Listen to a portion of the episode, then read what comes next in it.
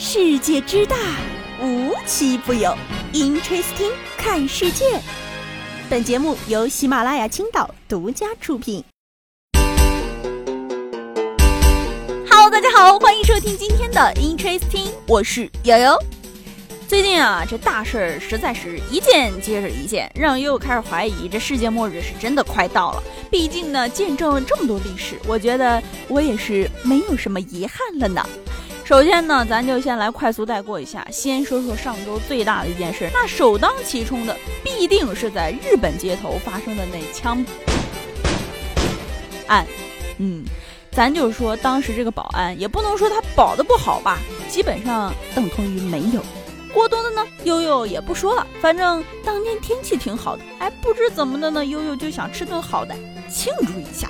啊，从未见过有如此。厚颜无耻之人！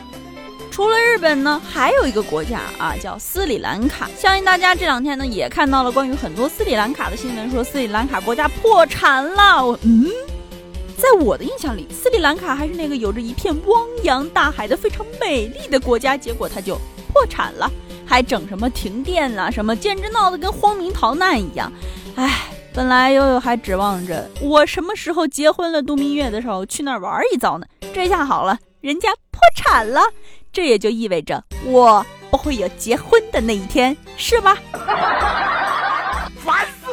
咱再者说回来啊，说到斯里兰卡破产这件事，又今天呢就在网上看到了一个非常好玩的视频，在斯里兰卡的总统下台之后呢，反对他统治的这些人们呢就赶快来到了他的这个办公室，然后还拍起了视频。视频里的内容呢是这些人排着队，哎，一个一个挨着坐总统的位置。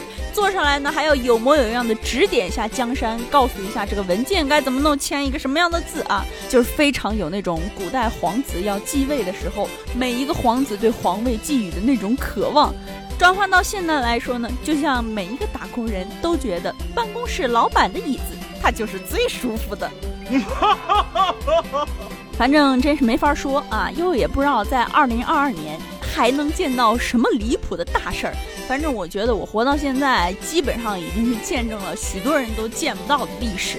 我吃瓜本人心满意足了。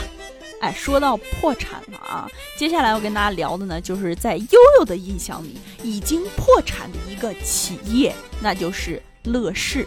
不知道有多少人用过乐视的手机啊？在这儿做一个随机小提问。直到昨天乐视登上这个热搜之前呢，我都觉得他已经人去楼空了。结果我就发现了这样一个冷知识：人家乐视还剩下了四百多名员工，而且没有九九六，还不内卷，背靠版权养老，哎，一片岁月静好。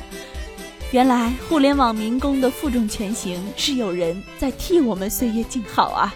接着呢，这个乐视啊也出来回应了啊，只不过啊，人家回应的不是推翻你的说法，而是说你的情况基本属实啊，只是有的说的不太到位，我给你们补充一点，就非常凡尔赛。这个全文呢翻译过来就是：我们过的并不是神仙日子，神仙哪有我们过得好呀？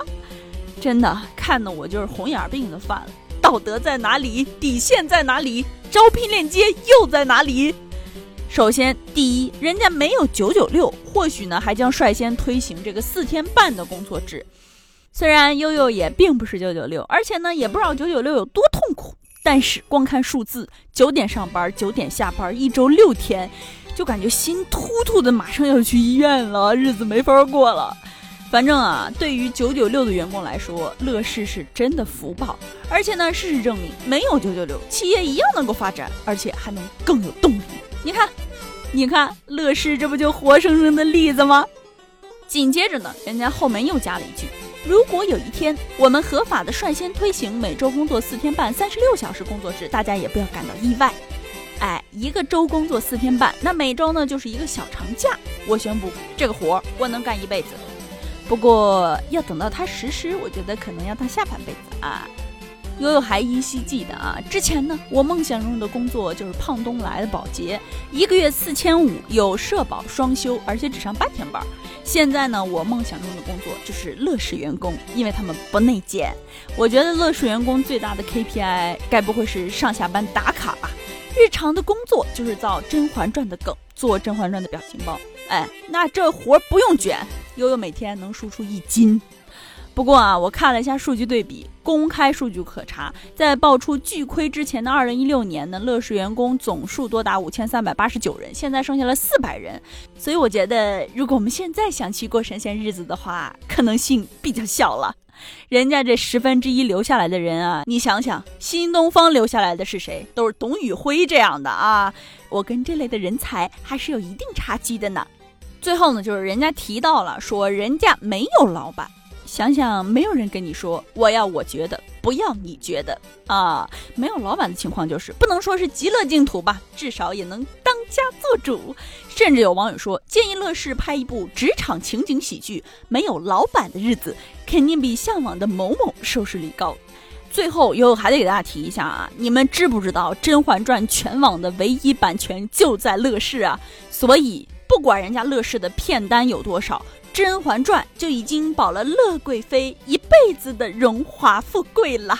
好了，我想问问各位，你们想去乐视打工吗？而且呢，根据前一段时间乐视发布的公告来看呢，前一段时间疫情期间，乐视的全体员工在居家办公也是全新的。那么说到这儿呢，我就非常想替浙江的朋友流下一层眼泪，因为最近浙江基本上是大部分的四十度以上的天气。我觉得浙江人民应该非常需要这一份居家办公的机会吧。说到浙江的这个四十度的高温天气了啊，真不是瞎说的。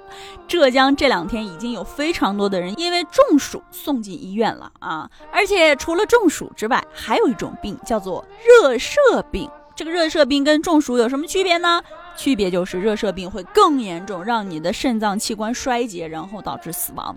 所以呢，悠悠在这儿也要提醒浙江和其他地区温度特别高的朋友们了啊！如果你们出现了高热、意识模糊，而且体温非常高的话，一定要及时就医啊，因为这个可不是个小事儿。哎，虽然我身在青岛，但是我们这里只有二十多度，并不能体会你们的痛苦呀。好了，我们本期节目就聊到这里啦，我们下期节目再见，拜拜。